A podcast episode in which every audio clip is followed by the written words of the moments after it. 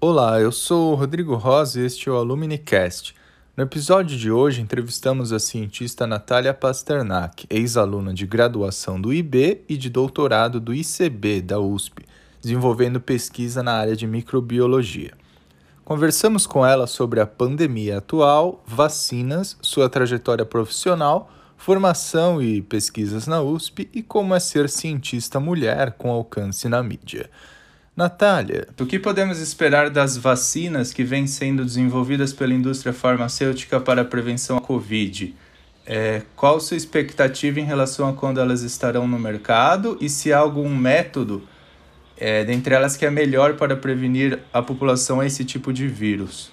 Olha, Rodrigo, todas as vacinas que estão agora chegando na fase 3, que é a fase mais importante, a fase onde a gente realmente testa se a vacina funciona ou não num grande número de pessoas, são igualmente promissoras.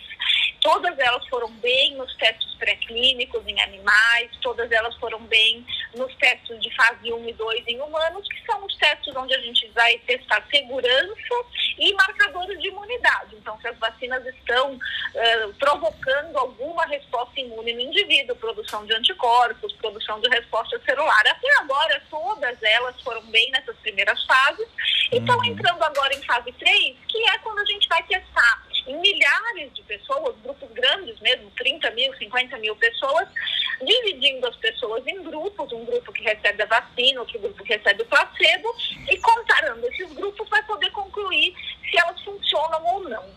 É, provavelmente até o final do ano, como elas entraram agora em fase 3, uma, até o final do ano a gente vai ter alguns meses aí para observar essa resposta, ver como que elas estão protegendo as pessoas vacinadas em relação ao grupo placebo, se estão protegendo e o quanto protegem, e a gente vai ter uma primeira, um primeiro resultado, então, para se basear e, de repente, se esse resultado for muito robusto e for estatisticamente significante e confiável, a gente pode começar a planejar as campanhas de vacinação a partir do primeiro semestre do ano que vem. Não tem nenhuma tecnologia que seja melhor do que a outra. Todas as tecnologias utilizadas são promissoras, o que realmente vai dizer se elas funcionam é a fase 3. Então, a gente tem aí diversas tecnologias sendo testadas desde tecnologias mais antigas, como simplesmente usar um vírus inativado, até tecnologias extremamente modernas, como vacinas de RNA, de DNA, que nunca foram utilizadas antes no mercado. Então, a gente tem aí uma, uma ampla gama de escolha, o que é muito bom, porque a probabilidade de que algumas funcionem e outras não é grande. Então, é bom que a gente tenha aí de onde escolher. E certamente, até o final do ano, a gente vai ter respostas interessantes. E é possível que a vacina tenha que ser reaplicada anualmente na população, como é a vacina da gripe? Não dá para prever isso ainda. A gente não sabe tempo a gente vai ter de imunidade com a vacina, a gente não sabe nem quanto tempo a gente tem de imunidade natural com esse coronavírus.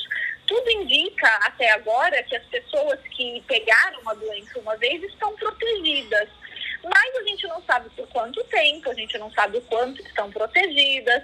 Então, isso tudo vai ter que ser avaliado aí ao longo desse ano. Nós temos agora até seis, sete meses de pandemia, então a gente não tem como dizer que a imunidade dura mais do que isso. A gente não tem pessoas infectadas, né, que foram infectadas e se recuperaram por mais tempo do que isso para dizer. Se durar um ano, a gente vai ter que vacinar, vacinar anualmente. Se durar dois anos, a gente vai ter que vacinar de dois em dois. Isso tudo a gente só vai saber com o tempo. E, e essas últimas notícias que andaram saindo em relação à possibilidade de reinfecção, como que a senhora analisa essas situações? Rodrigo. Não é nenhum motivo para pânico. O, primeiro, porque são pouquíssimos casos que estão em análise e apenas um caso documentado. Então, primeiro, a gente tem que saber se isso é exceção ou regra. E, para saber isso, a gente tem que testar mais pessoas, porque esse caso confirmado, documentado de Hong Kong, foi um caso de um rapaz que teve há quatro meses e meio a doença, com sintomas, se recuperou e foi viajar. Foi, foi até a Europa, voltou. Quando ele voltou, ele fez um screening obrigatório no aeroporto de Hong Kong e detectaram que ele estava com o vírus. Ele não tinha nem percebido e provavelmente não ia perceber. Ele estava completamente assintomático. Então, se é realmente um caso de reinfecção, e parece que é, porque os, as duas amostras de vírus foram sequenciadas e são bem diferentes, então tudo indica que ele se reinfectou na Espanha e retornou a Hong Kong contaminado, mas ele não teve nenhum sintoma. Então, o que, o que parece ser é que a primeira infecção ativou o sistema imune dele, ele desenvolveu células de memória, sejam de anticorpos ou, ou resposta celular do linfócitos T, e essa primeira resposta imune o protegeu de desenvolver a doença numa segunda vez. Então, ele não ficou doente, uh, ele te, uh, eles mediram também a quantidade de anticorpos no sangue, ele tinha uma quantidade bastante alta na segunda vez, indicando que provavelmente ele formou células de memória que fabricaram rapidamente esses anticorpos quando ele entrou em contato com o vírus novamente. Então, apesar de parecer uma coisa muito grave, as pessoas ficam preocupadas, se esse caso se repetir, se confirmar como regra, é até uma boa notícia. Notícia de que na segunda vez a gente ou tem um caso muito leve da doença, ou nem tem a doença. Ficamos completamente assintomáticos. Então, uma primeira infecção nos protege de ficar doentes novamente.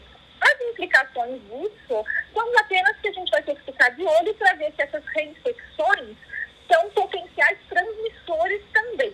Essa é a única preocupação. Num país como o Brasil, que mantém um platô de mortes há muitas semanas, dá para mensurar o que pode ter sido o maior responsável por essa trágica situação? É, poucas políticas públicas para incentivar o isolamento social, falta de um titular à frente do Ministério da Saúde ou falta de conhecimento científico por parte da população? Eu acho que tudo isso que você falou, Rodrigo, e principalmente falta de liderança nacional com diretrizes claras, partindo do governo federal, sobre como se deve conter a pandemia.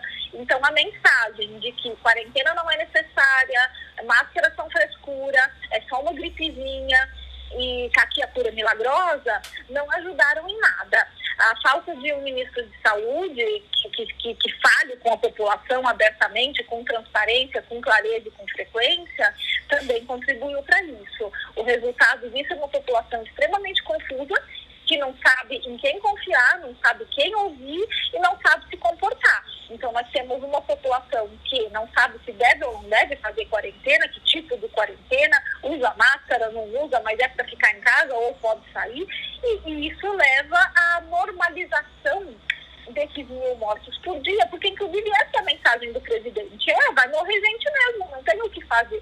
E daí as pessoas acreditam nele, acreditam que isso é normal, acreditam que isso não poderia ser evitado. É uma visão fatalista de mundo e que foi, e que foi uh, provocada pelo presidente da República. É, isso aí, vai morrer gente, não tem o que fazer. Isso é simplesmente mentira, nós temos o que fazer e nós não fizemos. É, e diante de um isolamento social com índices baixos, reabertura de shoppings e bares antes da hora, existe alguma experiência que se pode levar diante desse tipo de pandemia para outras pandemias é, ou outras ondas né, dessa?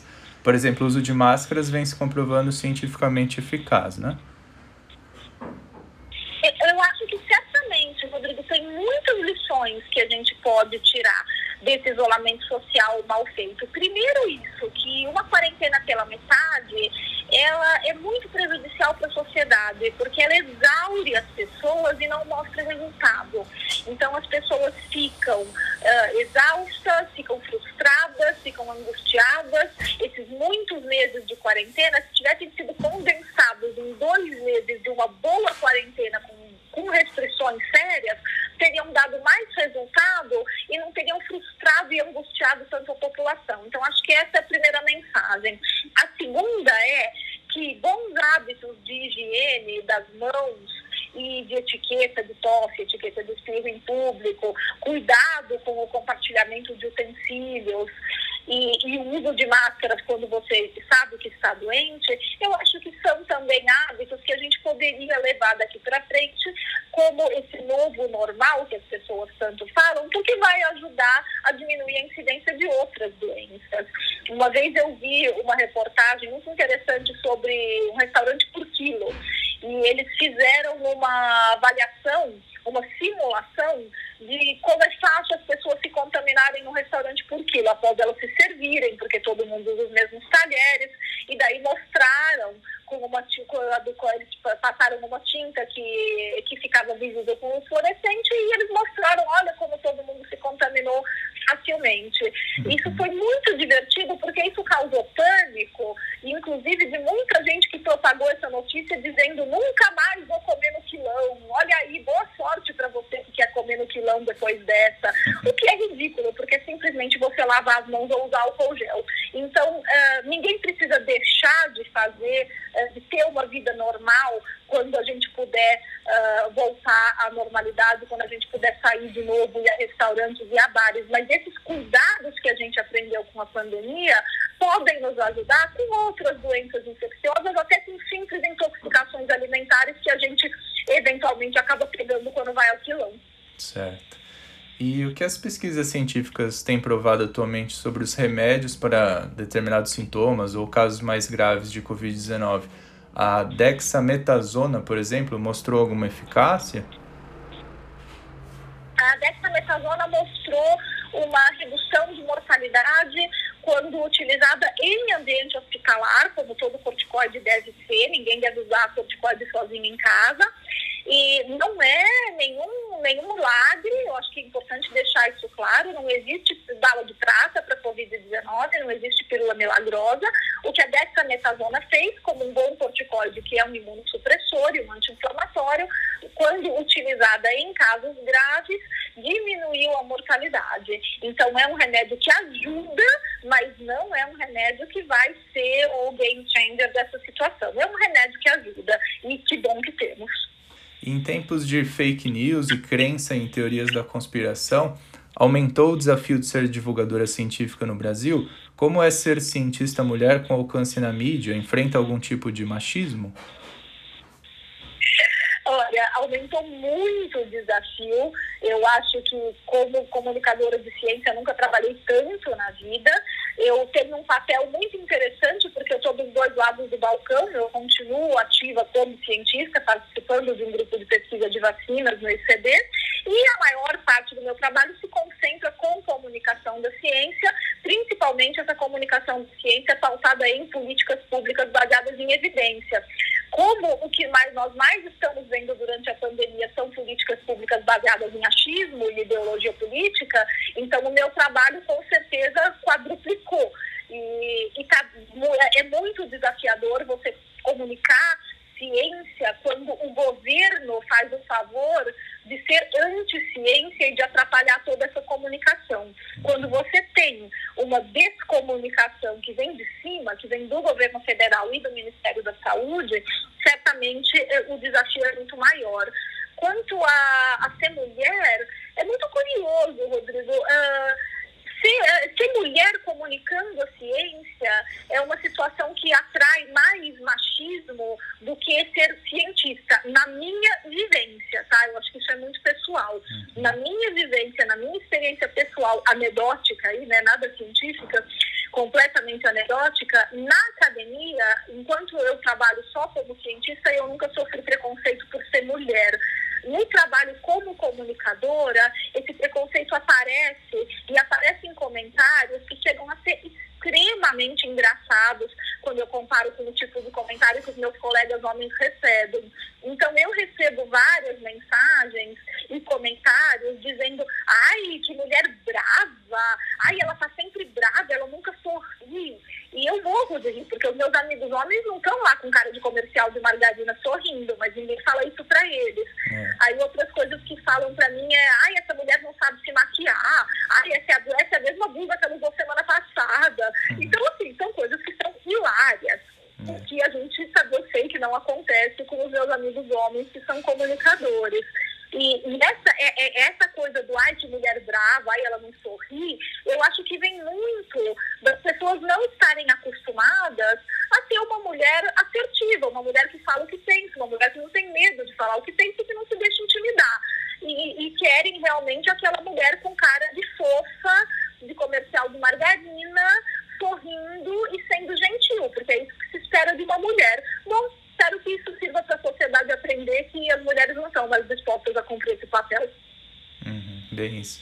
Ainda um pouco nessa questão da divulgação, poderia falar sobre o Instituto Questão de Ciência, de maneira resumida? Qual é a sua atuação e objetivos? Claro, Rodrigo. O Instituto Questão de Ciência foi criado por mim e por mais três fundadores que são o Marcelo Yamashita, que é diretor do Instituto de Física Teórica da Unesp, o Paulo Almeida, que é psicólogo, advogado, mestre em neurociências e hoje desenvolve seu doutorado em políticas públicas de universidade, e o Carlos Orsi, que é jornalista de ciência, provavelmente um dos jornalistas de ciência mais experientes do país, que foi responsável, inclusive, por criar a edição de ciência online do Estadão.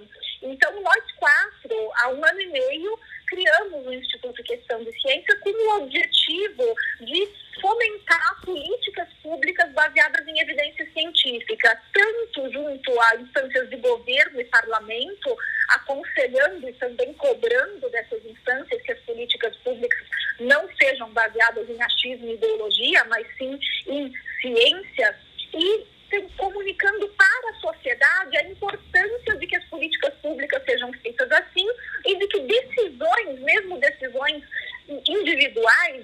ብዙ